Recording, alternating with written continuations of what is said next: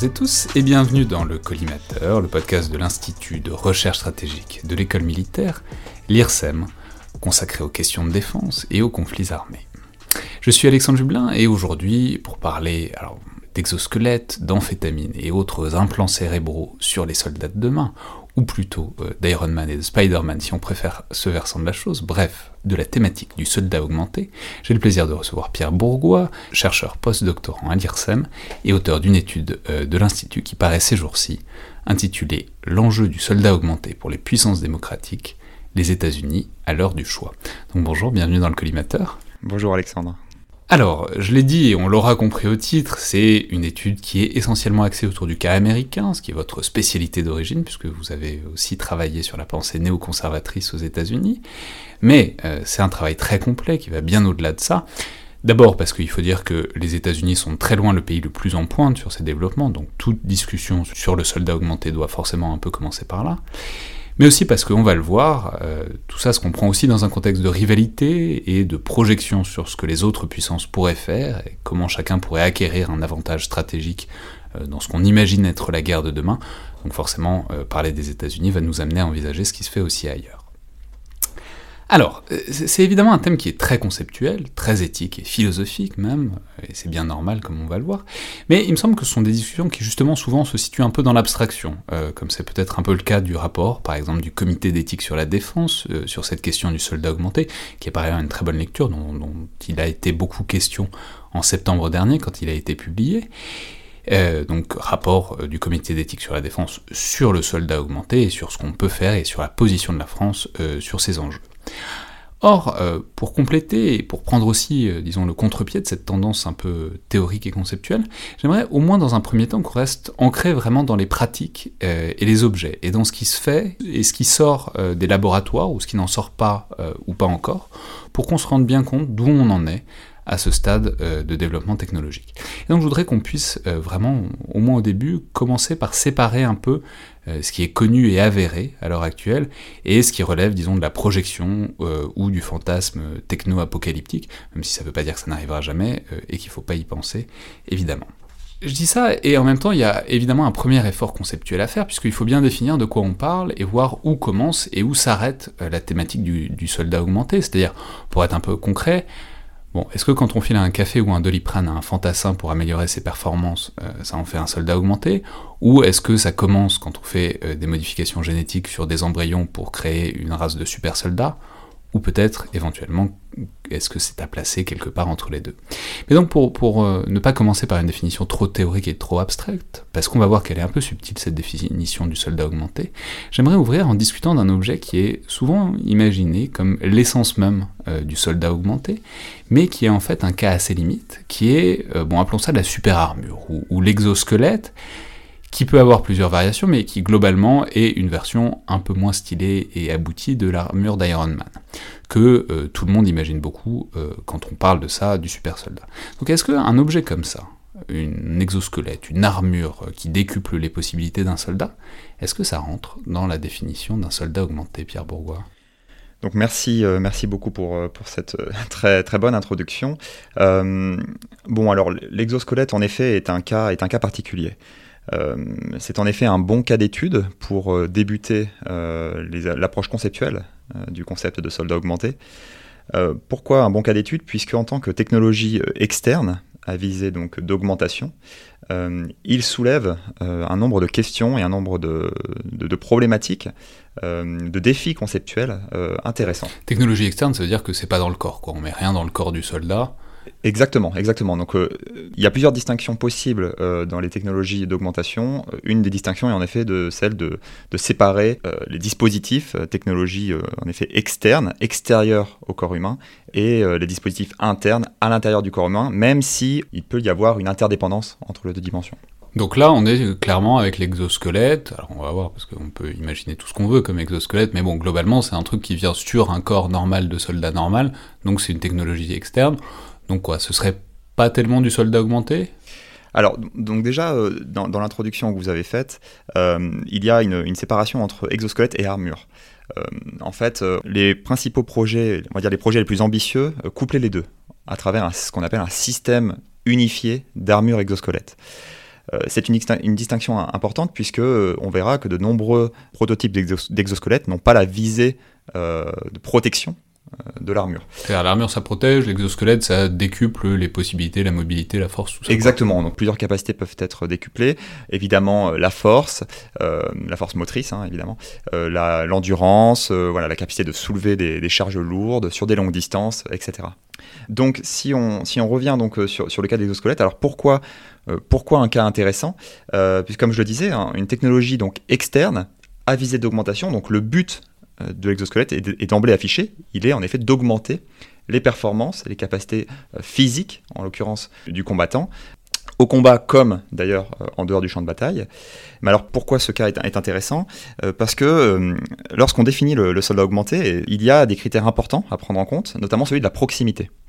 Proximité. D'ailleurs, le CREC, le, le CREC Saint-Cyr, les centres de recherche, de, recherche, de, de Saint-Cyr Coët-Quidan, euh, apporte des éléments importants de, définition, justement en, soulignant que pour qu'une technologie soit considérée comme faisant partie de la sphère de l'augmentation, il faut qu'elle fasse euh, entièrement euh, corps avec le soldat. donc il y a cette, idée de, proximité, c'est aussi ce que soulignent des auteurs comme Patrick Lean, par exemple, aux États-Unis, qui montrent qu'en effet, pour qu'une technologie soit, fasse partie de la sphère de l'augmentation, il faut qu'il y ait un degré d'interconnectivité, qu'elle fasse partie de l'identité de la personne, qu'il y ait donc ce degré de proximité. Et le CREC, justement, ajoute aussi l'idée de, de, de passivité, c'est-à-dire que le soldat ne doit pas penser qu'il active ou qu'il doit faire quelque chose pour activer euh, l'augmentation. En gros, l'augmentation fait partie de son identité.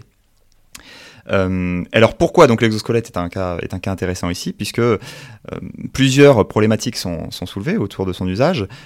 évidemment des problématiques d'autonomie, des problématiques de connectivité avec son environnement notamment. Est-ce que l'exosquelette peut accompagner le soldat dans la diversité de ses mouvements, en particulier dans des conditions extrêmes du champ de bataille donc j'ai dit, hein, autonomie, euh, l'ergonomie également. Euh, donc des problématiques importantes qui, euh, in fine, rappellent aux soldats que c'est une technologie externe.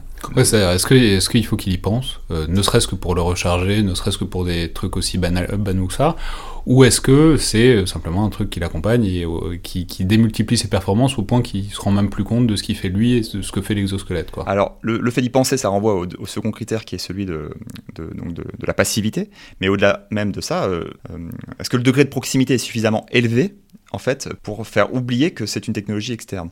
normalement, une technologie d'augmentation fait partie donc intégrante de, du soldat. Euh, et en effet, si il faut penser toutes les, euh, les 3-4 heures à le recharger, si à chaque fois il faut examiner le terrain pour savoir si l'exosquelette va, être, va pouvoir accompagner l'ensemble des, des, mouvements du soldat, tous ces éléments-là, en fait, rappellent la condition particulière de l'exosquelette. Donc c'est vraiment une sorte de symbiose quoi entre le corps humain et euh, l'équipement qui permettrait. Alors après on verra euh, tout ce que tout ce qu'on peut mettre dans l'humain, euh, ce qui est aussi une autre question, enfin qui du coup rentre plus facilement dans la définition du soldat augmenté. Mais alors on va quitter une seconde de l'exosquelette parce qu'il y a un autre cas qui peut permettre de penser ça. C'est par exemple le, cas de, la vision. Et c'est un cas que vous donnez notamment dans l'étude, que typiquement bah, des lunettes infrarouges de vision nocturne, comme tous les soldats en ont depuis maintenant quelques décennies, bah, typiquement c'est un appareil, quoi, il faut penser à les mettre, il faut penser à les activer, etc. Donc ça, on n'est pas totalement encore dans le soldat augmenté, on est juste dans bah, de l'équipement traditionnel, quoi. En revanche, bah, si on imagine par exemple une lentille connectée ou une lentille euh, qui aurait des propriétés de vision particulières, euh, de décuplement, là, euh, on entre dans un truc beaucoup plus en symbiose avec le corps humain, on entre dans la catégorie habituelle qu'on commence à percevoir du soldat augmenté. Exactement, ces éléments de définition sont très importants puisque si on ne, on, ne cadre pas avec ce degré de proximité et ce, degré de passivité, hein, on peut très bien à ce moment-là considérer que l'arme, simplement, augmente en effet les, performances du soldat, qu'un simple casque augmente les performances du soldat, en tout cas en matière de, défense.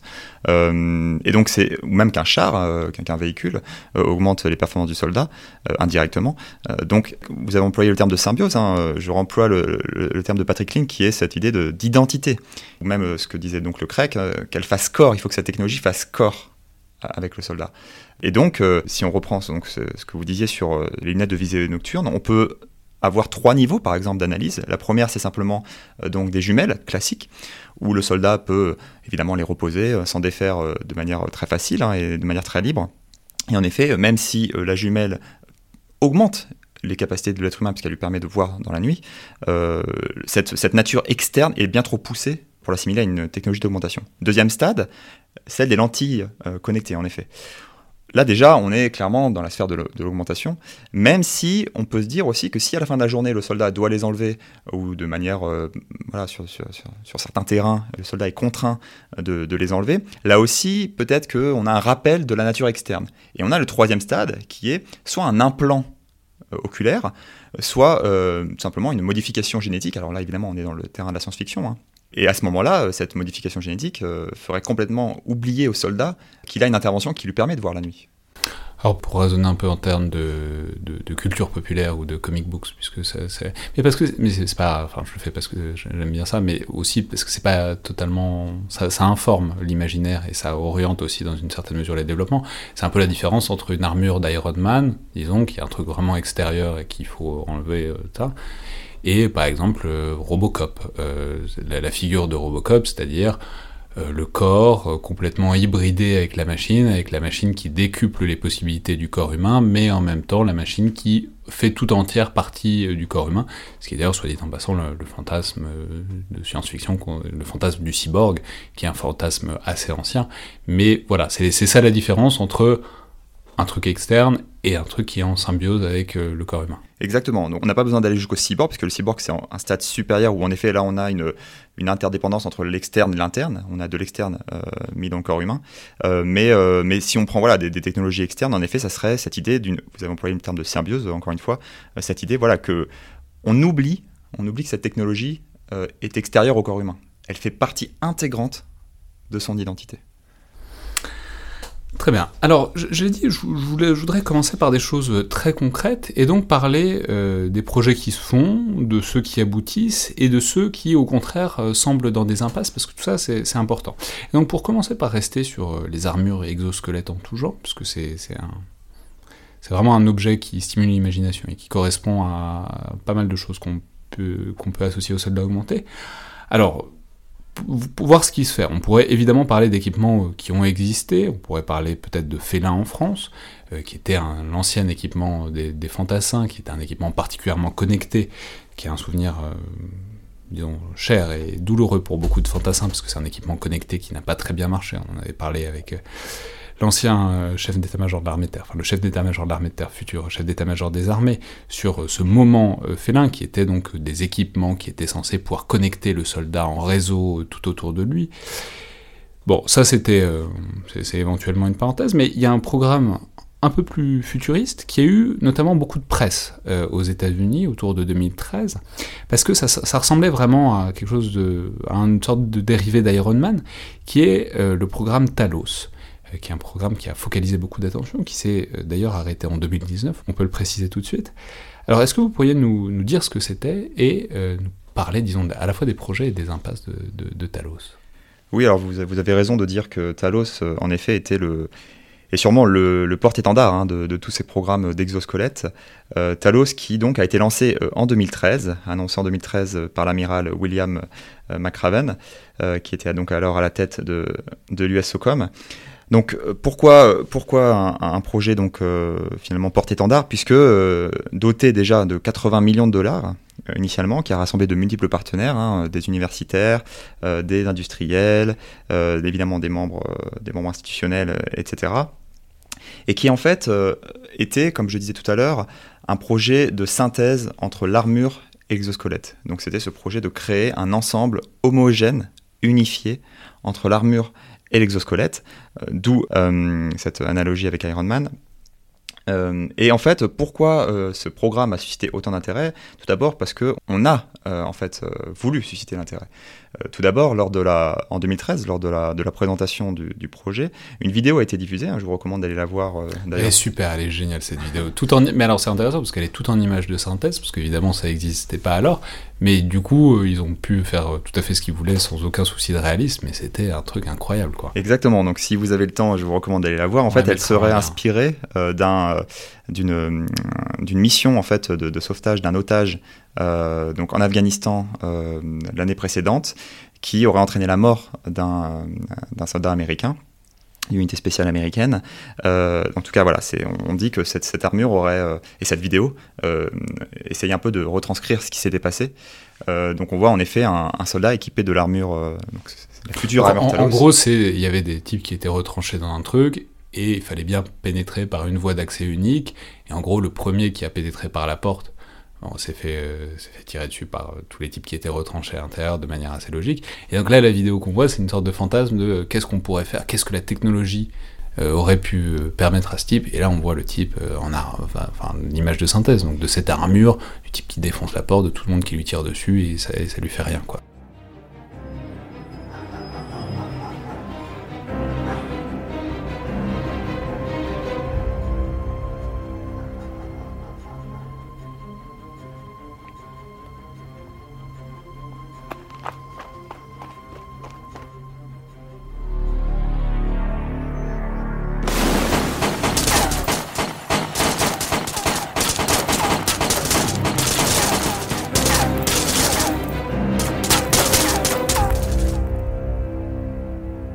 Plusieurs dimensions. Il y a la vitesse, euh, le soldat prend de la vitesse, explose avec, euh, avec ses bras euh, une, une, porte, alors certes en bois, mais quand même, et surtout reste totalement impassible face aux bas ennemis. Donc il y a cette idée d'invincibilité totalement. On voit même dans la vidéo le soldat qui ne bouge pas, qui ne cherche même pas à tuer ses ennemis. Il attend les, les, balles.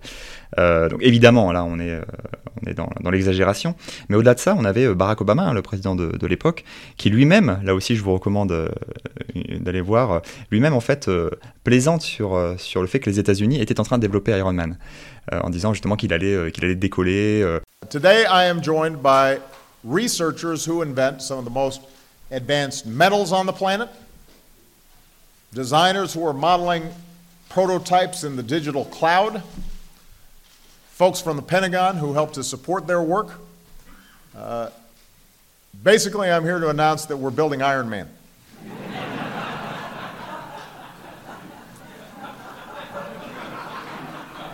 I'm going to blast off in a second. We've been, this has been a secret project we've been working on for a long time. Uh, not really. Maybe. It's classified. Donc, euh, en fait, euh, beaucoup de voilà, les, fantasmes en fait viennent de cette, euh, de, de, de, la manière dont le projet est annoncé en 2013-2014. Pendant quelques années, euh, les fantasmes continuent euh, d'être entretenus, et puis peu à peu, on se rend, compte quand même que le, programme euh, commence un peu à, devenir un peu plus silencieux, en tout cas la communication autour du programme est un peu plus silencieuse. et en fait, en 2019, le, programme, donc, suite à une conférence en Floride, à Tampa, donc en Floride, le programme officiellement donc touche à sa fin. Hein, euh, mais en fait, au lieu, du prototype Talos annoncé, hein, donc l'armée d'Iron Man, on nous présente un prototype loin des attentes. alors non seulement loin des attentes, je reviendrai juste après, mais surtout qui n'est pas destiné à être mis en, application. Alors, le, département de la défense américain annonce à ce moment-là que c'est tout de même une réussite. Pourquoi une réussite? Puisque les recherches autour de Talos ont permis de mettre en avant plusieurs avancées technologiques prises de manière indépendante. Donc sous-entendu, ce serait un échec sur plan alors le, département de la défense n'emploie pas le terme d'échec, hein, mais euh, ce serait un échec euh, sur le plan euh, de l'unification de, toutes ces, de toutes ces technologies, de la création d'un système d'armure exosquelette unifié, mais aurait permis l'avancée de nombreuses découvertes indépendamment. Alors par exemple, hein, une armure à base de polyéthylène hein, qui recouvrirait désormais 44% du corps du soldat contre 19% pour l'armure actuelle, qui serait aussi 25% plus légère. On aurait aussi, euh, le programme Talos aurait donné naissance à un exosquelette non plus aussi ambitieux, mais cette fois ciblé sur les genoux et les chevilles, ou aussi un système euh, dit donc de troisième bras, hein, qui serait donc un système de stabilisation des armes, aussi un casque par exemple euh, en polyéthylène léger et une monture de, lunettes de vision nocturne améliorée. En gros aussi un, nouveau système de, de réalité augmentée à affichage tête haute. En bref, des technologies indépendantes. Euh, donc, si vous voulez. Bref, leur, armure d'Iron Man a planté, mais c'est pas pour autant qu'il n'y ait pas des trucs à, en sauver et que on peut pas, enfin que les 80, les 80 millions de dollars sont pas partis sur un compte en Suisse. Ils, en ont fait des trucs. c'est comme ça en tout cas que ça a été présenté. Hein. Je parle pas de, de, blague, mais voilà. ok. Euh, non, mais c'est très bien. Mais alors justement, c'est intéressant ce, truc que vous décriviez euh, parce que bon, donc pas d'armure unifiée, en tout cas pas qu'on sache à, l'heure actuelle. Mais quand on regarde un peu les systèmes d'exosquelettes qui se font, euh, alors on en reparlera, mais il n'y a pas que les États-Unis, il y a des trucs qu'on voit en Russie, en Chine, on en voit même en France. Le jour, je suis tombé. En fait, ce qui m'a frappé, c'est que c'est toujours sur les genoux. Il y a une focalisation sur les genoux du soldat qui est très étonnante. Genou, cheville éventuellement, mais c'est vraiment toujours des trucs qui aident l'articulation du genou. Euh, mais qui est étonnant. Enfin, je sais pas, je sais pas quoi ce que j'imaginais. Peut-être que j'imaginais un truc qui décuple la force des bras, etc. Mais en fait, tous les trucs que j'ai vus en expérimentation, à chaque fois, c'est un truc qui prend les jambes. Alors, il les prend de manière plus ou moins euh, Parfois, c'est euh, tout un exosquelette qui double les, os principaux des jambes. Parfois, c'est juste au niveau des articulations. Mais en tout cas, le seul truc que j'ai vu vraiment abouti, c'est les membres inférieurs. Sous-entendu, bah, je ne sais pas si c'est pour démultiplier la, force ou pour réduire la fatigue euh, à la marche. Mais c'est vraiment ça qui a l'air d'être le chantier le plus prometteur. Alors, Bon, vous avez raison sur le fait que de dire que c'est la grande majorité. Je pense que c'est aussi lié au fait que euh, les projets qui sont, en tout cas, communiquer de manière, de manière transparente, hein, de manière publique, euh, sont, euh, sont des projets qui, euh, qui, pour la plupart du temps, ne concernent pas le champ de bataille, une implication au champ de bataille. Donc, en fait, on présente l'exosquelette le, comme un moyen de, de, marcher sur de longues distances, de, de, soulever des charges lourdes, donc de, permettre aux articulations, que ce soit la cheville, les genoux, d'être soulagés. donc, je pense que c'est aussi pour cette application, enfin, pour cette, en, selon, selon cette raison, et que voilà, que, si vous voulez, euh, en dehors du champ de bataille, on présente voilà, l'exosquelette à travers des, marches longues. Voilà. Donc je pense que c'est pour ça qu'on insiste sur les membres inférieurs. Ouais, mais c'est vraiment un truc intéressant parce que j'y pense, parce que du coup, je suis allé euh, geeker euh, littéralement sur des vidéos et je suis tombé sur une vidéo du premier RCP, donc Régiment de chasseurs parachutistes, où ils ont mis une vidéo justement de chasseurs donc de, qui, qui, qui, ont ces espèces d'exosquelettes sur les membres inférieurs. Ça avait quand même pas l'air bien pratique. Enfin, notamment pour faire des mouvements un peu ambitieux, un peu fluides, etc. Je, veux bien entendre que ça démultiplie la force le cas échéant, mais ça n'a pas l'air de marcher toujours bien. Ce qui, renvoie à un truc que vous décrivez par ailleurs dans l'étude, c'est que en fait, le corps humain, c'est pas si mal, euh, et notamment c'est très bien adapté pour une très grande majorité de tâches, euh, marcher, euh, se déplacer de manière fluide, sans dépenser trop d'énergie, et qu'en fait, c'est pas si facile de trouver des systèmes qui vraiment améliorent euh, les performances humaines sans dégrader, euh, par exemple, la mobilité. Là, vous soulignez aussi un point très important, ce qui est que euh, si on regarde l'ensemble des augmentations, parce qu'on est resté sur les augmentations matérielles et plus particulièrement sur l'exosquelette, on se rend compte que en apportant des bénéfices, on soulève aussi des questionnements et des problématiques.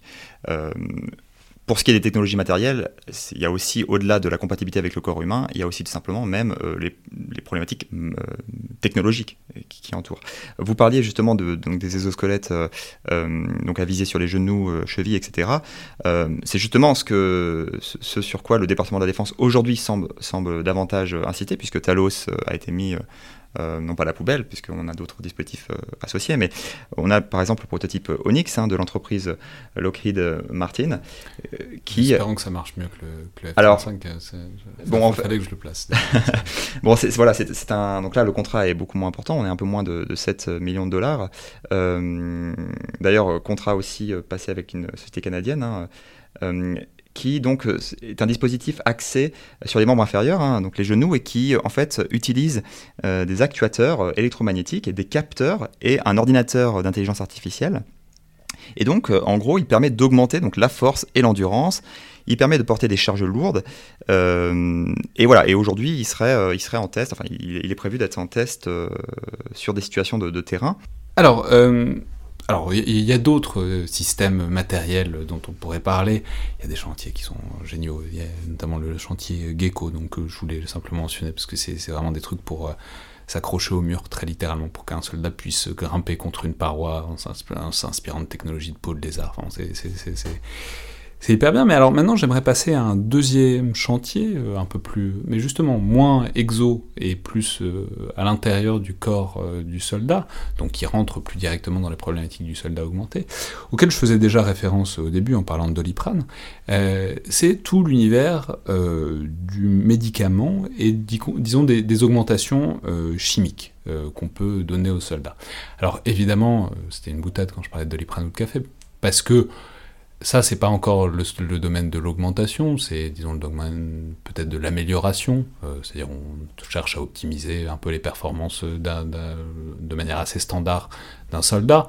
Encore qu'on peut se demander si par exemple on gave un soldat de Red Bull pendant euh, des jours et des jours euh, si on ne finit pas par arriver dans un domaine vraiment assez différent de ce que peut faire un corps humain normal. Mais il y, a un certain nombre de substances qui existent depuis assez longtemps euh, dans les armées, qui sont assez mythiques, dont peut-être le plus, le plus célèbre et le plus ancien, c'est une amphétamine qui est la dexédrine.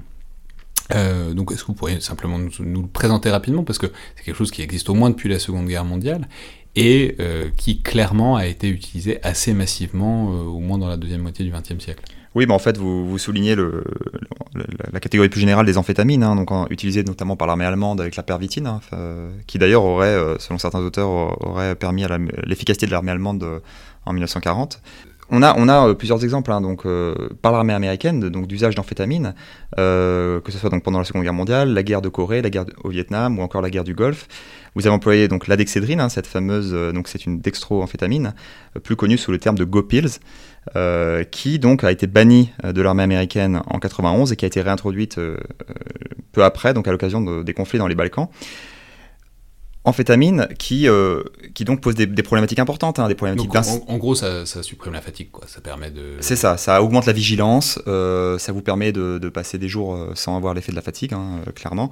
mais ça soulève des problématiques importantes. C'est toujours ce qu'on disait tout à l'heure hein, sur un bénéfice qui entraîne de nombreuses complications, des, problématiques notamment, donc évidemment d'insomnie, qui peut avoir des, des conséquences importantes, d'augmentation du rythme cardiaque notamment.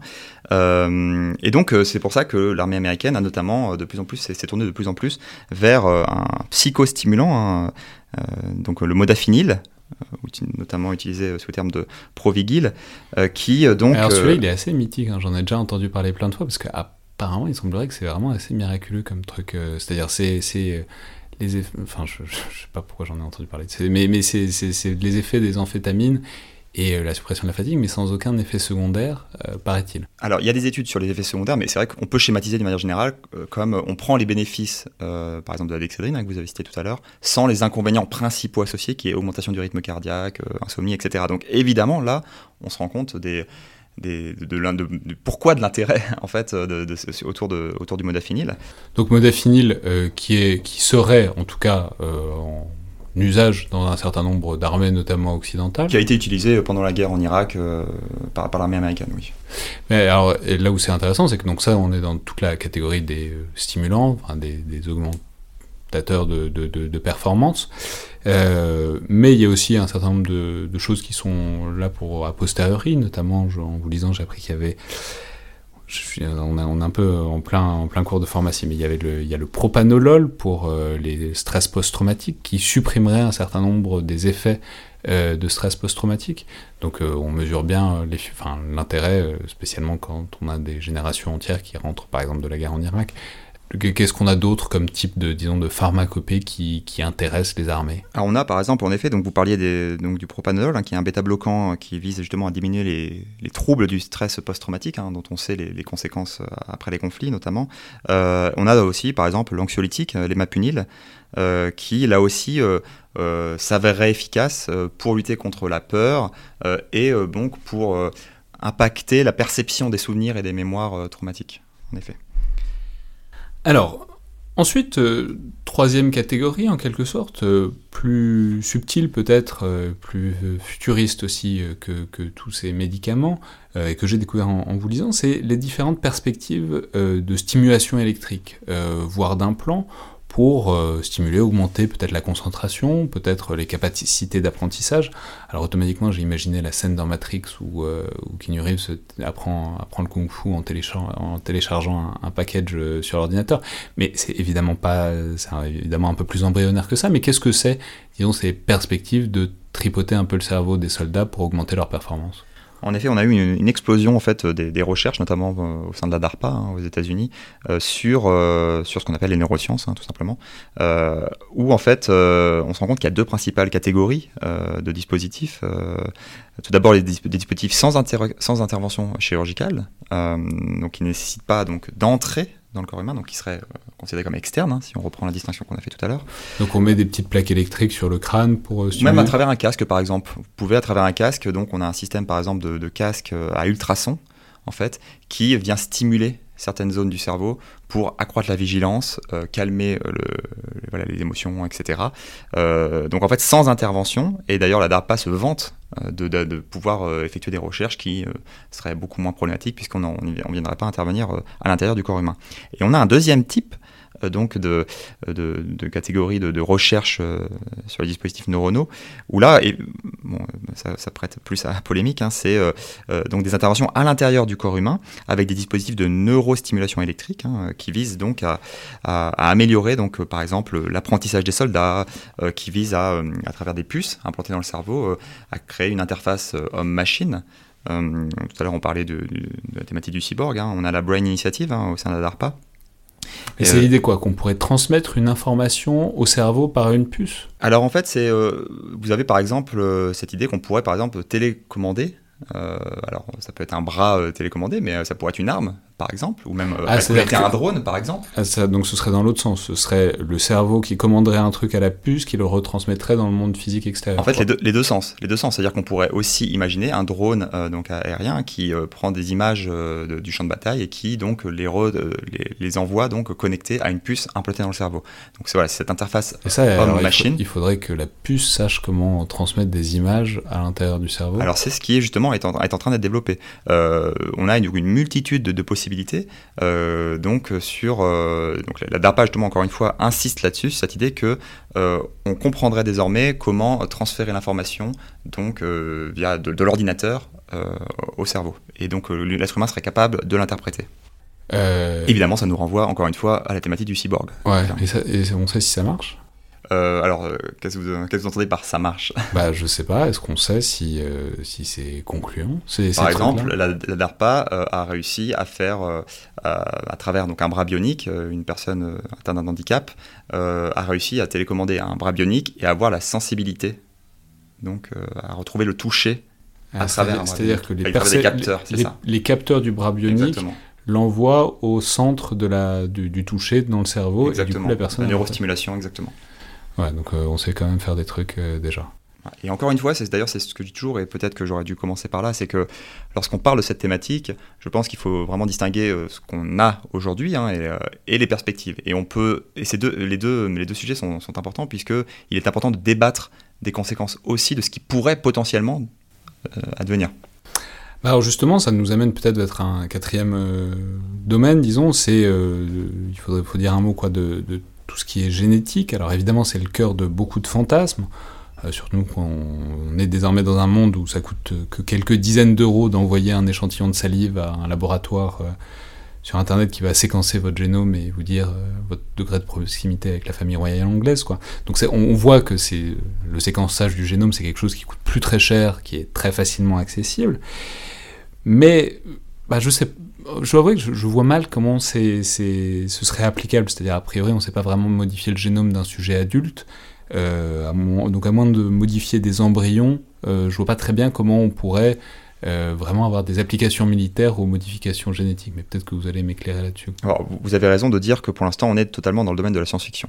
Euh, je reprendrai une citation de mon objet d'étude, hein, qui était lors de ma thèse de Francis Fukuyama, qui est aujourd'hui considéré comme un des principaux opposants aux perspectives d'homme augmenté d'une manière générale, qui disait justement que euh, l'ingénierie génétique était la biotechnique la plus révolutionnaire de toutes. Révolutionnaire évidemment puisque et c'est pour ça que ça entretient tous ces fantasmes c'est qu'avec de, de, l'intervention génétique et de la modification génétique et cellulaire et, de l'ADN, on peut penser à tout mais aussi à n'importe quoi. C'est-à-dire qu'on peut très bien imaginer créer un homme qui courrait trois fois plus vite, créer... il y a des travaux, par exemple, qui sont faits... enfin, des travaux. il y a un intérêt sur, par exemple, le, saignement. Créer, par exemple, un, sang qui, qui, ne saigne, qui ne coulerait pas autant. sur l'alimentation du soldat aussi, pourquoi pas intervenir sur ses besoins en matière de protéines, etc. Euh, un soldat qui, par exemple, pourrait manger de l'herbe, euh, par exemple, donc c'est par exemple Jean-François Caron hein, qui en parle dans, son ouvrage, on a un intérêt quand même, même si ça reste de la science-fiction, à l'heure actuelle, euh, en tout cas dans ce qui est communiqué, on, a, on est très très loin de tout ça, mais on pourrait imaginer, il y a des fantasmes dans, tous les, dans, toutes les, dans tous les champs possibles à ce niveau-là, que ce soit sur les augmentations physiques, cérébrales, psychocognitives, mais etc. Est-ce qu'on sait si c'est un chantier qui est en cours? Enfin, est-ce qu'on sait si, je sais pas, l'armée, enfin, facile de prêter des trucs à l'armée américaine ou à l'armée chinoise, mais est-ce qu'on sait s'ils font des expérimentations génétiques euh, Est-ce qu'on sait s'ils touchent à ça? Et si oui, euh, jusqu'où ça va quoi? Alors un, article récemment paru, euh, écrit par deux chercheurs américains, ont, analysé le fait que la Chine serait en train euh, de tester, on aurait fait des tests euh, justement euh, autour de cette, dimension d'ingénierie génétique sur, sur des sujets humains. bon, le problème c'est qu'évidemment là on, est aussi dans une guerre de, l'information, hein. on n'a aucune transparence là-dessus. en tout cas, ce qu'on peut, ce qu'on peut dire sur ce qui est communiqué officiellement, il y avait un groupe de conseillers scientifiques américains qui a publié un rapport, le groupe Jason, qui a publié un rapport et qui montre euh, par exemple un intérêt pour le séquençage du génome. Euh, donc en fait c'est plutôt par petites bribes comme ça où on se rend compte que euh, le, il y a un intérêt bah, oui, c'est-à-dire on voit bien un séquençage du génome, ça permettrait déjà de, comprendre, ouais, et puis peut-être de sélectionner certains soldats qui auraient déjà un génome qu'on pourrait analyser comme étant plus favorable. Même si on n'est pas encore sur le modifié, ça permettrait, disons, de pousser l'analyse et la sélection des soldats au moins. C'est ça, et puis aussi euh, euh, s'intéresser à la compréhension de l'ADN et du séquençage, euh, c'est la première étape. Voilà. Encore une fois, je pense qu'il est important quand même de, de voilà, de, de, déstructurer un peu tout ça et de, se, de, considérer que pour l'instant on en est encore, euh, c'est encore des, perspectives de science-fiction, mais il est important de, réfléchir quand même aux conséquences que ça pourrait avoir. Oui, mais on voit bien qu'on est en quelque sorte sur un gradient entre ce qui existe déjà euh, depuis longtemps, c'est-à-dire euh, les amphettes, ce qui existe à peu près aujourd'hui avec des doutes, c'est-à-dire les exosquelettes sur les genoux, et puis ce qui est de l'expérience type implants cérébraux et ce qui est du fantasme, pour l'instant en tout cas type ADN. Y a, dans le soldat augmenté, il y, a, il y a, quand même toute la palette des couleurs euh, qui bon, pose aussi une question sur l'unité de cet objet d'étude, c'est-à-dire euh, c'est pas pareil de discuter de trucs qui existent aujourd'hui et de savoir comment on les emploie, et de euh, trucs complètement apocalyptiques. Exactement, c'est pour ça que euh, généralement, et c'est ce que je fais lorsque par exemple j'ai une communication, je commence toujours par euh, définir l'objet d'étude parce que parce qu'évidemment faut s'entendre sur de quoi, on parle et que c'est évidemment pas la même chose de prendre un médicament que d'avoir une modification cellulaire. Mais euh, si vous regardez d'ailleurs, c'est le rapport du, comité d'études de la défense prend en compte ce qui aussi pourrait advenir.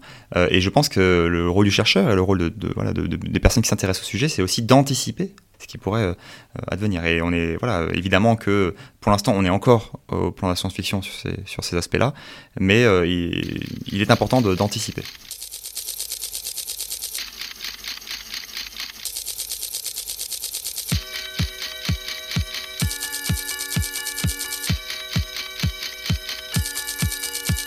efficient, logical, and practical, using to the best of our ability.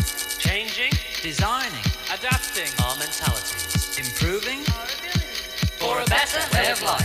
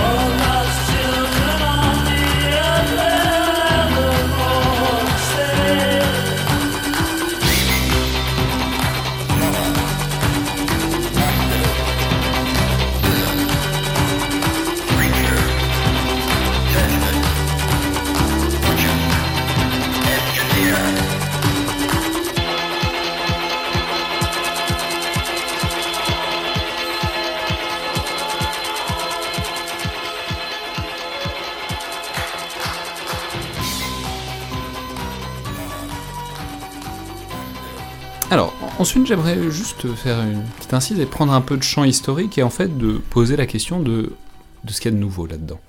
Euh, ce que je veux dire, c'est qu'il n'y a pas besoin d'être un grand historien militaire pour savoir que, pour ce qui est euh, de la pharmacologie, les gens qui vont se battre euh, consomment à peu près depuis toujours des produits pour améliorer leur performance et pour ne pas se faire tuer, tuer plutôt qu'être tué. le principal étant d'ailleurs probablement l'alcool, qui est techniquement un anxiolytique plutôt très efficace dans certains contextes.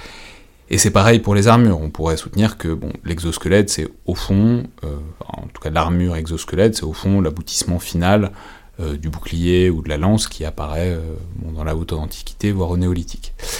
Donc la logique, elle est tout sauf nouvelle, d'augmentation du soldat, d'amélioration, voire d'augmentation du soldat, mais j'aimerais savoir comment vous percevez, comment vous imaginez la nouveauté euh, l'entrée dans une nouvelle ère, euh, où ce problème du soldat augmenté a l'air si primordial, où on fait des rapports, où on réfléchit, où ça devient un chantier à la fois de développement et en même temps de réflexion éthique.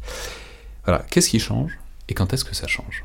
Vous avez raison de dire que, que l'augmentation, en tout cas la volonté d'augmenter les performances euh, physiques comme psycho-cérébrales des soldats a toujours existé.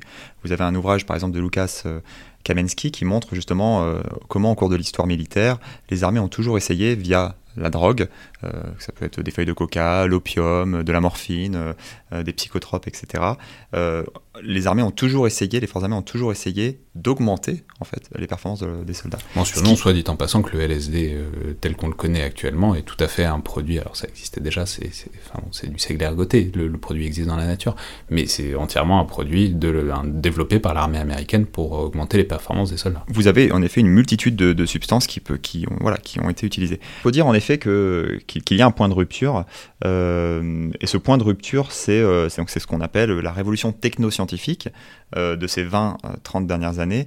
alors on a un rapport hein, très controversé, écrit sous l'égide donc de la National Science Foundation aux États-Unis, écrit par Rocco Ebenbridge, et donc qui, encore une fois, un rapport très controversé, qui justement montre que ça serait la convergence des NBIC, hein, pour nanotechnologie, biotechnologie, euh, sciences d'informatique et sciences cognitives, euh, qui aurait euh, bouleversé les, les perspectives d'augmentation. donc voilà, donc Donc c'est quoi, c'est années 90, années 2000 Voilà, c'est fin, fin, 90, début 2000. Alors le rapport est 2002, où on a vraiment voilà une. On peut, il ne s'agit pas de dater forcément. Le rapport est 2002, mais on ne va pas forcément le dater. C'est simplement que voilà, on a au cours des trois dernières décennies, voilà, on a vraiment une, une, une révolution, voilà, technoscientifique, qui en fait fait basculer la sphère de l'augmentation dans une dans une dimension tout autre. Alors maintenant, j'aimerais aborder en alors à la fois euh, les avantages euh, peut-être que vous nous direz, mais aussi et surtout les, problèmes et les questions euh, que pose le phénomène, puisque évidemment tous ces rapports, toute cette attention qui est portée autour du soldat augmenté, c'est souvent sur un mode un peu déploratif, ou en tout cas sur un mode de, vouloir alerter sur les dangers que ça peut, que ça peut poser.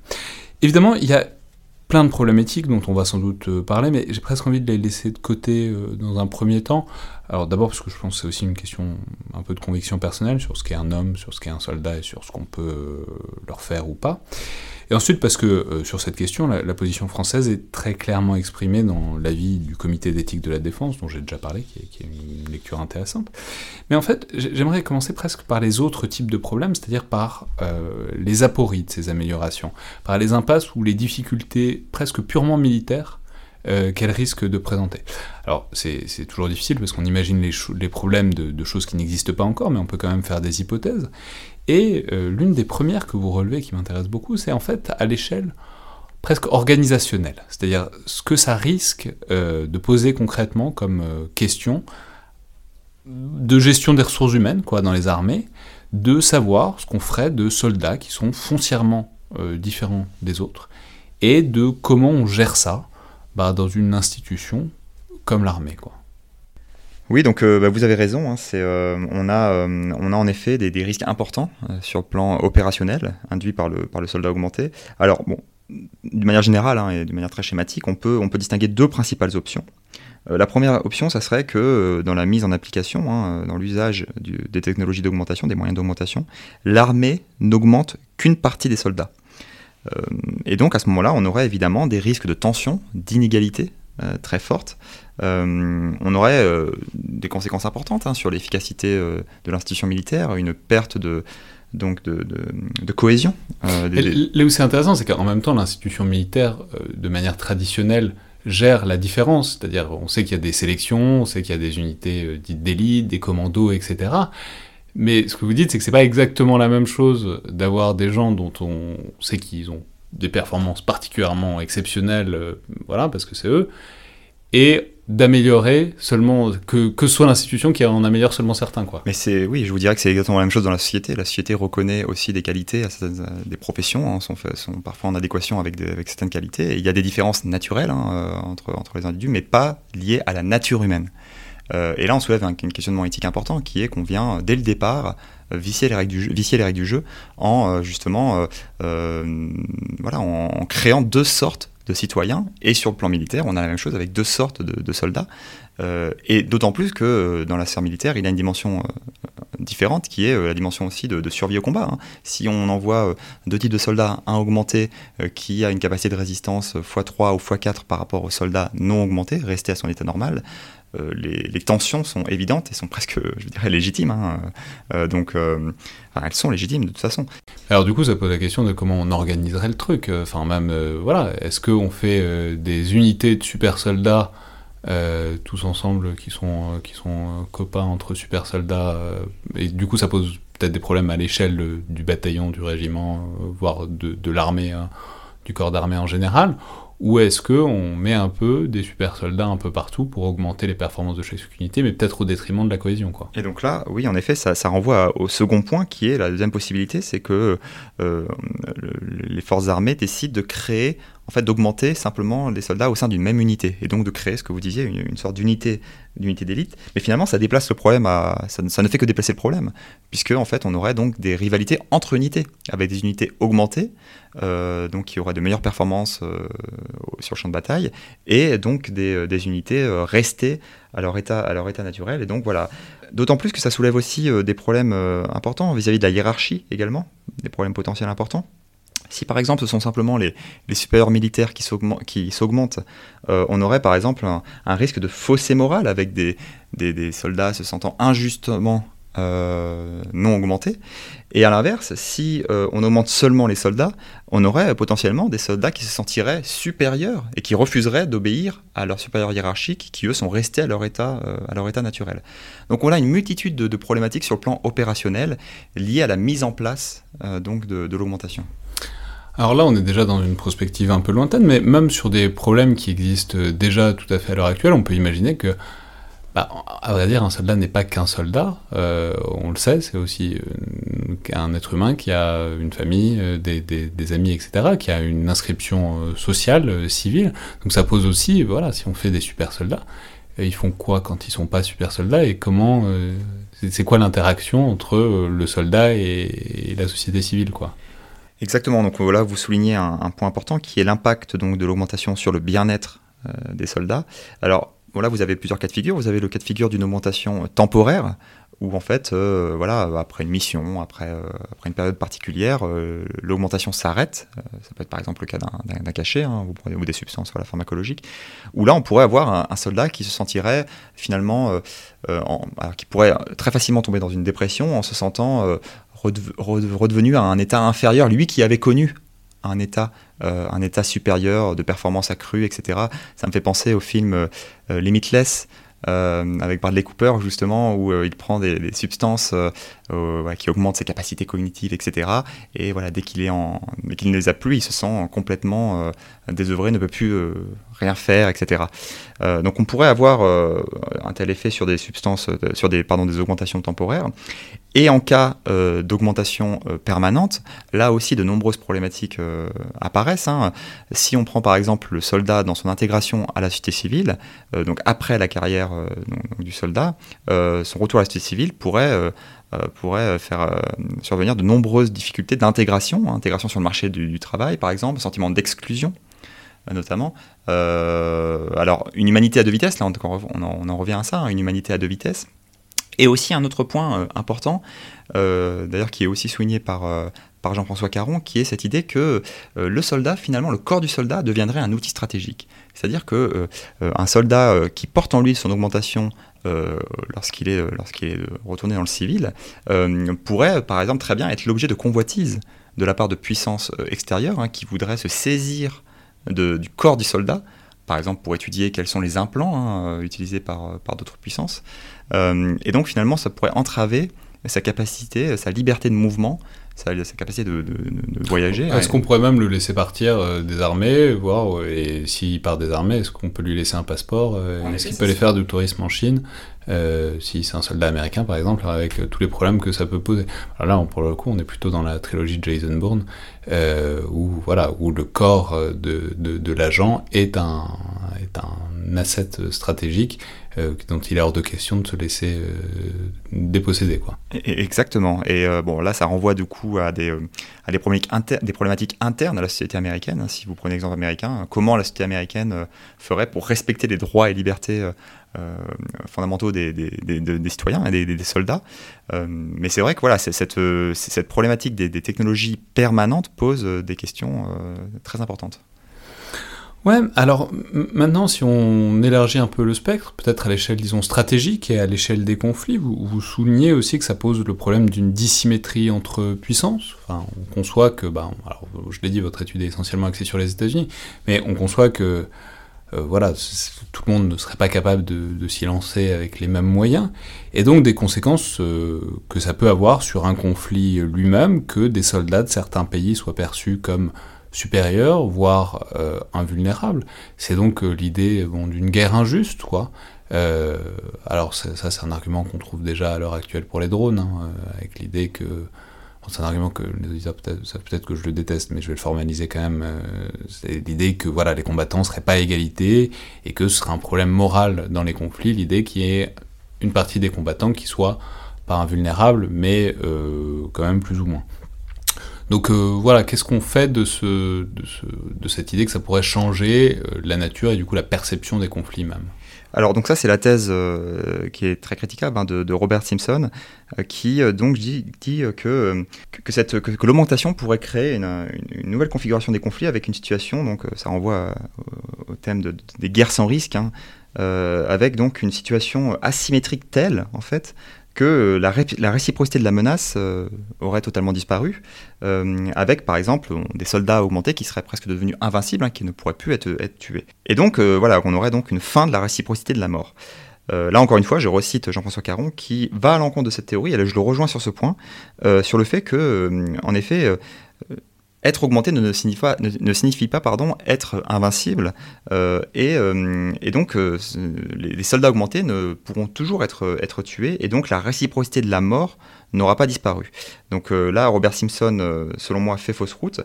on a aussi, donc ce que vous disiez, hein, c'est une analogie avec les drones, c'est ce risque d'effet contre-productif, finalement, ce fameux retour de bâton. Hein. donc cette idée que finalement, ça pourrait être, l'augmentation pourrait être mal vue euh, très mal, pourrait être, serait probablement mal vu d'ailleurs euh, par, euh, les forces ennemies, et finalement susciter davantage d'attaques en retour, des attaques finalement plus meurtrières, susciter finalement une forme d'union des, populations ou des, forces armées ennemies face finalement à l'inhumanité euh, de, des technologies. Mais c'est exactement ce Non, mais c'est-à-dire c'est les guerres dissymétriques, quoi. C'est plus on augmente la dissymétrie, plus on augmente euh, aussi en retour, disons, les, les, réactions à cette supériorité euh, militaire. Exactement. Donc c'est une, c'est une, une, problématique importante. Et aussi peut-être une, une, une, autre problématique qui est liée donc finalement à cette course de l'armement, hein, puisque on, on, aurait donc une course à l'armement euh, suscité par euh, l'avantage stratégique de, des moyens d'augmentation. Et là, sur ce plan, on a deux options. Si on prend par exemple euh, une, puissance en tête comme les États-Unis, hein, on pourrait avoir une première option qui est que soit tout le monde suit les États-Unis, enfin arrive à tout le monde, c'est-à-dire un groupe de puissance arrive à suivre les États-Unis, hein, la course à armement lancée par les États-Unis, et à ce moment-là, on aurait une forme de neutralisation de, l'avantage qu'a pouvait apporter le, soldat augmenté, et finalement on pourrait se demander quels sont les bénéfices du soldat augmenté.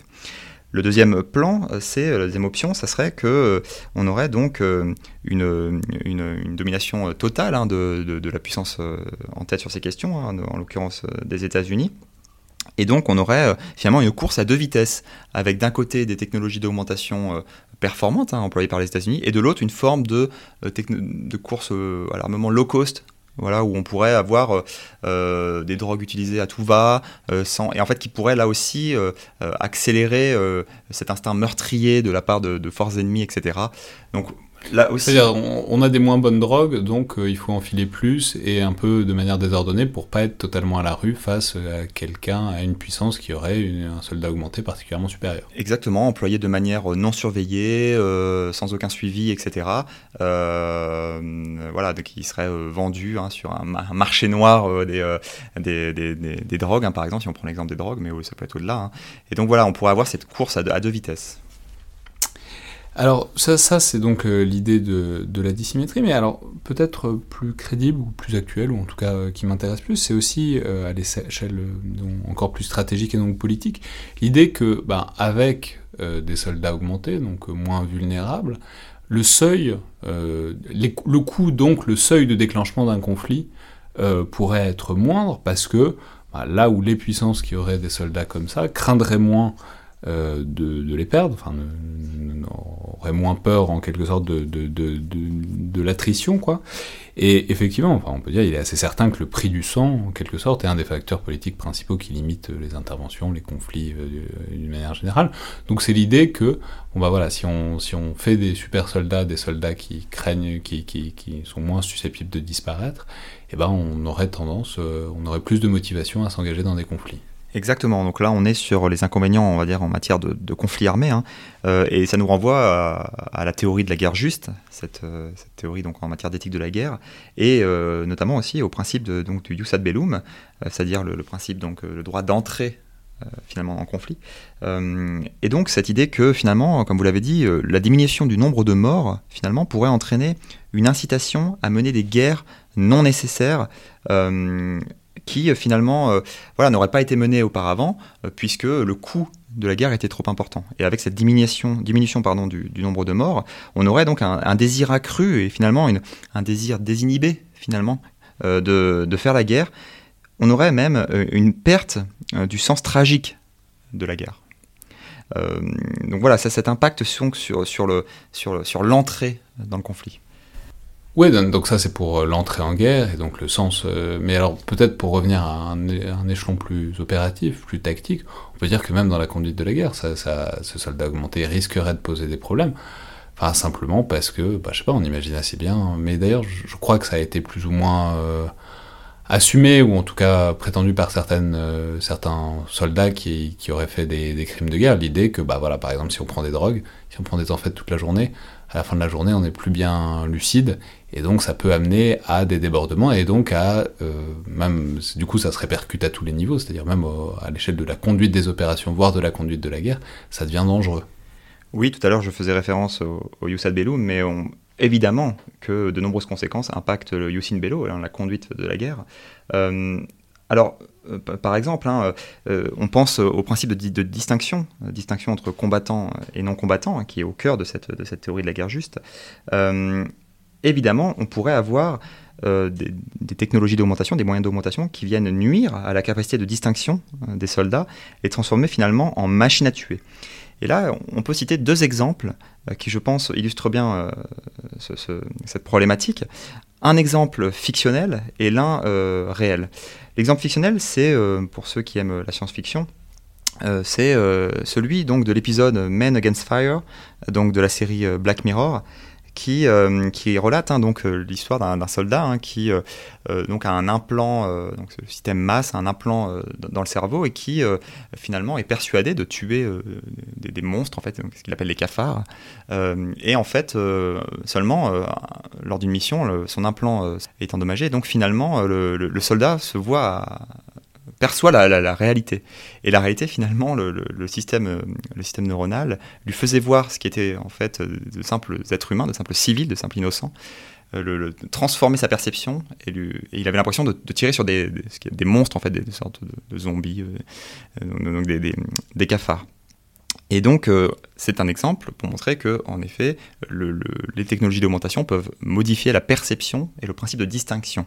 Et le deuxième exemple, il est issu, celui-là, du, monde réel, hein, donc beaucoup plus, beaucoup plus tragique.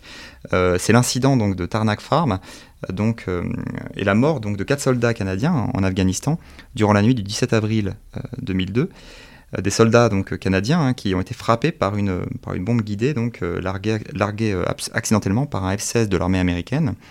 Euh, où donc euh, les soldats américains, euh, évidemment, ne savaient pas que c'était des soldats canadiens. et en fait, ont admis après qu'ils étaient donc sous l'emprise de dexédrine. donc en fait, là encore une fois, on se rend compte de la. Alors là, c'est pas une c'est pas un problème de distinction avec les civils, mais en tout cas, c'est un, problème donc de, distinction important, donc un exemple issu du monde réel qui montre que, que donc les technologies d'augmentation peuvent modifier euh, et altérer la perception euh, de, des, euh, des soldats. Et la morale de cette histoire est donc, comme souvent, que la drogue, c'est globalement mauvais pour la santé, la sienne et celle des autres. non, mais alors du coup, prenons maintenant un peu le contre-pied, parce que vous m'avez dit que, que, vous aviez des exemples. C'est quelque chose qui ne me vient pas spontanément, parce que ça me semble assez transparent, disons que bah, l'avantage d'augmenter un soldat, c'est qu'après il est augmenté et que donc il est plus performant et que donc ça permet euh, qu'il y ait moins de soldats augmentés qui meurent, etc. Mais euh, au-delà de ce truc euh, assez évident, disons quels pourraient être les avantages du soldat augmenté, même au-delà des avantages pour une armée, quoi, disons dans la conduite de la guerre de manière un peu plus générale, d'avoir de, des armées avec des soldats augmentés. Eh bien là, on peut reprendre euh, tout simplement les deux, les, deux éléments que j'ai mis euh, en avant hein, euh, précédemment concernant les inconvénients, et on peut le retourner, en fait, on peut retourner la table en disant que, que donc, tout simplement, avoir déjà une diminution du, nombre, du nombre de morts, c'était le premier point évoqué tout à l'heure, pourrait entraîner la poursuite et le déclenchement de guerres qui sont jugées moralement nécessaires, mais qu'auparavant, le risque d'avoir des pertes trop, trop élevées, en fait, nous, avait, nous avait dissuadé à engager. Donc ça, c'est le premier point. Et si on prend le deuxième point, euh, cette, ça dissuaderait, enfin ça guérirait l'Occident de sa frilosité légendaire à s'engager euh, dans des opérations extérieures. Ces propos n'engagent que moi. Bien sûr. Euh, voilà, cette, cette, classification, notamment évoquée par, par Matthew, Matthew Bird, on a donc un, un, deuxième, un deuxième point qui est donc le point évoqué juste avant sur le principe de distinction, ou inversement, on pourrait très bien aussi imaginer euh, que des moyens d'augmentation permettent d'améliorer la capacité de distinction des soldats. Un soldat qui, par exemple, n'a pas dormi depuis trois jours, euh, voilà, euh, est soumis à un stress important, à, la peur, tout simplement, à des émotions humaines, pourrait avoir sa capacité, et ça arrive, hein, à sa capacité de perception, de distinction altérée. On pourrait très bien imaginer que, des, par exemple, des, cachets hein, augmentant la vigilance euh, des soldats, euh, euh, améliorant leur perception du contexte, améliorant leur, leur capacité à, à, contenir leurs émotions, de fait, augmente et améliore leur capacité de distinction. Donc inversement, la table peut être retournée ici. Oui, ou même si on imagine, je sais pas, des trucs qui démultiplieraient la puissance euh, disons, de computation d'un cerveau humain, on peut imaginer que ça permettrait de calculer au plus juste euh, d'éventuels dégâts collatéraux, etc. Donc euh, bon, c'est la perspective toujours de la technologie pour faire éventuellement une guerre plus humaine et à, moins de, dommages collatéraux. Quoi. Voilà, avoir une meilleure perception du, de l'environnement, de la situation. Bon, mais donc on voit que c'est euh, des choses contradictoires, il y a des, beaucoup d'inconvénients euh, putatifs, euh, prévisibles, il y a un certain nombre d'avantages espérés aussi, et donc ça, nous amène naturellement vers la question éthique, sans la conclure évidemment, mais disons la question de la réflexion éthique. Et là, vous notez que les États-Unis, en fait, qui, qui, forment l'objet premier de l'étude, je l'ai déjà dit plusieurs fois, témoigne d'un certain retard sur ces questions-là. Enfin, ce que vous montrez, c'est qu'il y a un débat, vous en avez parlé un peu tout à l'heure avec Francis Fukuyama au sujet de, des modifications génétiques, mais bon, c'est un débat qui peut être connecté d'abord un peu avec la question plus large du, transhumanisme, mais en, fait, ce que vous montrez, c'est qu'il n'y a pas exactement de position officielle, pourtant du premier acteur de l'augmentation du soldat, à savoir l'armée américaine, sur ce qu'on peut faire, ce qu'on ne peut pas faire, et ce qu'on se refusera euh, peut-être ou pas à faire à l'avenir. Exactement, et je insisterai sur le, dernier point que vous avez dit, justement, sur le fait que, évidemment, que ça doit être mis en perspective avec le fait que les États-Unis sont la première puissance sur ces questions. Donc, par rapport à, à l'importance de la thématique du soldat augmenté aux États-Unis, on a clairement un déficit de positionnement éthique. Et par rapport également, et c'est euh, ce que j'essaie de montrer, euh, par rapport également au, positionnement de certaines démocraties contemporaines. On se rend compte, au-delà même du positionnement, que les débats se multiplient au sein des démocraties, notamment dans les pays anglo-saxons, hein, euh, donc Grande-Bretagne, Australie notamment, Canada, et la France. La France qui se positionne à l'avant-garde de ces questions avec le, rapport du comité d'éthique, hein, même s'il n'est que consultatif, et c'est une c'est un aspect important.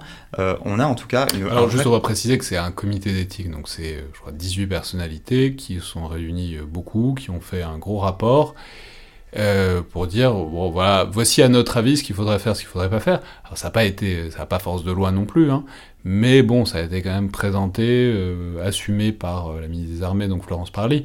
Donc bon voilà, c'est pas non plus c'est pas non plus un truc complètement arbitraire de gens dont la, la vie est purement consultatif, disons, c'est quand même, ça engage un peu l'institution militaire, mais ça n'a pas, euh, disons, de dimension contraignante non plus. Quoi. Exactement, 13 principes directeurs, 17 recommandations, et comme vous le disiez, euh, même si l'avis euh, du, du, comité n'a que valeur consultative, on s'est bien rendu compte que donc la ministre des Armées Florence Parly s'est alignée sur, euh, sur cette position et donc a affirmé une position éthique claire en la matière. Je crois que vous l'avez évoqué tout à l'heure, hein, c'est euh, donc euh, non à Spider-Man, mais oui à Iron Man. Plutôt que d'implanter une puce sous la peau, nous chercherons à l'intégrer plutôt à un uniforme. Nous disons oui à l'armure d'Iron Man et non à l'augmentation et la mutation génétique de Spider-Man. Donc non, là en l'occurrence aux modifications génétiques, mais oui à, euh, bon, disons à tout ce qui est euh, augmentation euh, relativement extérieure. Exactement. et donc, voilà, cette, cette, position française hein, accentue la pression, finalement, sur les États-Unis. Et on se rend compte, lorsqu'on regarde un peu euh, tous les travaux euh, qui ont été menés euh, les rapports qui ont été rendus indirectement ou directement par le département de la défense américain, on se rend compte qu'en effet, on a une primauté de l'aspect stratégique au détriment des considérations éthiques.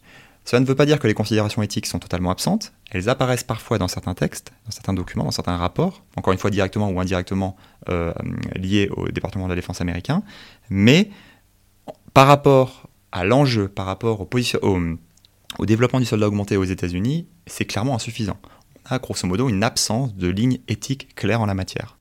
Ouais, mais alors, puisque vous en parlez, vous dites que c'est essentiellement mobilisé sur le versant stratégique, il faut peut-être euh, dire un mot pour finir des, autres compétiteurs, des autres grandes puissances notamment la Chine et la Russie, puisque bon, c'est toujours la Chine et la Russie, en tout cas ces temps-ci, euh, notamment parce que c'est justement c'est largement utilisé comme levier argumentatif par euh, les Américains pour pousser leurs recherches. C'est l'idée que si eux le font pas, bah, il y a quelqu'un d'autre qui va le faire et qu'il faut être prêt, qu'il faut éviter euh, toute surprise stratégique pas inutile d'ailleurs de mentionner que la DARPA, dont, on a beaucoup parlé, qui est au cœur de beaucoup de ces expérimentations, a été créée en 57 suite au lancement de Sputnik, euh, qui était déjà la grosse, a été la grosse surprise stratégique de l'époque. C'est l'idée que au cœur de l'identité de la DARPA, c'est qu'il faut plus jamais se faire avoir comme ça, il faut plus jamais se faire prendre euh, par, un angle mort comme ça. Donc encore aujourd'hui, c'est euh, la la légitimation, l'argumentation pour, euh, pour euh, ces expérimentations. Évidemment, c'est un peu spécieux comme argumentation, l'idée qu'il faut le faire parce qu'en face ça le fait, euh, en face ils le font aussi. Parce qu'évidemment, c'est l'argumentation de toutes les courses aux armements qui, qui, peuvent parfois avoir des conséquences dramatiques. Mais donc, est-ce qu'on sait ce qu'il en est de ce qui se fait en Chine et en Russie? Alors, déjà que les Américains ne sont pas particulièrement transparents, on imagine bien que c'est un peu la même chose là-bas. De, ce que j'en ai vu euh, en fouillant un peu sur internet, il me semble que c'est quand même essentiellement des trucs un peu du même tonneau, c'est-à-dire tourner autour, bon, soit de médicaments, mais aussi des accessoires à la mobilité, par exemple, toujours les trucs sur les genoux, du fantassin, euh, c'est ce qu'on voit en Russie, on voit ça un peu en Chine aussi. Est-ce qu'on sait un peu, beaucoup, euh, ce qui se fait dans les autres grandes puissances et les compétiteurs, disons, du, bloc occidental sur ce genre de choses? Non, on ne le sait pas beaucoup, et c'est justement ce qui suscite en fait la crainte notamment de, donc des États-Unis, d'un décrochage technologique sur ce plan-là. on sait un peu, bon, par exemple, si on reprenait l'exemple de, l'exosquelette, hein, on a des, programmes hein, qui, sont connus, hein, le programme Norinco en Chine ou le programme Ratnik en Russie. Mais en fait, au-delà des, exemples précis, euh, il faut, je pense, regarder les, lignes, les lignes, euh, les positionnements en fait. Et si vous regardez par exemple, alors là on sort du cadre strict euh, du solde augmenté, mais si vous regardez la, la déclaration de Vladimir Poutine, hein, qui avait affirmé en 2017 que la puissance qui deviendra le, donc, le leader en matière d'intelligence artificielle sera donc la, puissance qui dominera le monde. En fait, on a quand même une, volonté d'apparaître, une, sorte de tech guerre euh, je reprends un terme utilisé euh, notamment en relations internationales, euh, on a donc vraiment une volonté de la part de puissances aux intérêts parfois antagonistes, hein, et souvent antagonistes, de se positionner en tête des progrès technologiques importants, que ce soit l'intelligence artificielle, ou, voilà, ou évidemment donc, le soldat augmenté. Donc je, dirais que finalement les exemples précis pour le moment importent peu. Euh, certains exemples, en tout cas, euh, suffisent pour l'instant à susciter euh, les craintes, et c'est l'absence de toute façon d'exemples précis qui aussi suscite ces craintes. Mais je, voilà, je pense qu'il faut s'intéresser avant tout au positionnement, au positionnement qui transparaissent, aux lignes affichées, c'est-à-dire que les déclarations d'intention sont déjà un truc en soi, d'abord parce que ça donne une indication, et puis aussi parce que ça produit euh, des réactions et des effets retours, par exemple de la part des États-Unis. Évidemment, mais là aussi est le piège, c'est-à-dire que dans cette course, il ne faut pas oublier, euh, et on n'en a pas beaucoup parlé de contenu euh, éthique, hein, notamment ce soulevé donc par le comité d'éthique de la défense, c'est que cette course à l'armement ne doit pas se faire au détriment au sein des démocraties des enjeux éthiques. Et il est évident que les démocraties doivent respecter, doivent instaurer et doivent euh, tout faire pour mettre en place des, règles éthiques importantes euh, et ne pas se déroger à ces principes. Et c'est là tout le piège. C'est là tout le piège. Les États-Unis, pour l'instant, le département de la défense américain insiste sur la dimension stratégique qui prend le pas sur cette dimension éthique. En France, euh, le positionnement donc, était d'abord de, voilà, de, de fixer un cadre, de fixer un cadre éthique. C'est-à-dire, en quelque sorte, en France, on fixe le cadre avant même de se lancer dans les expérimentations.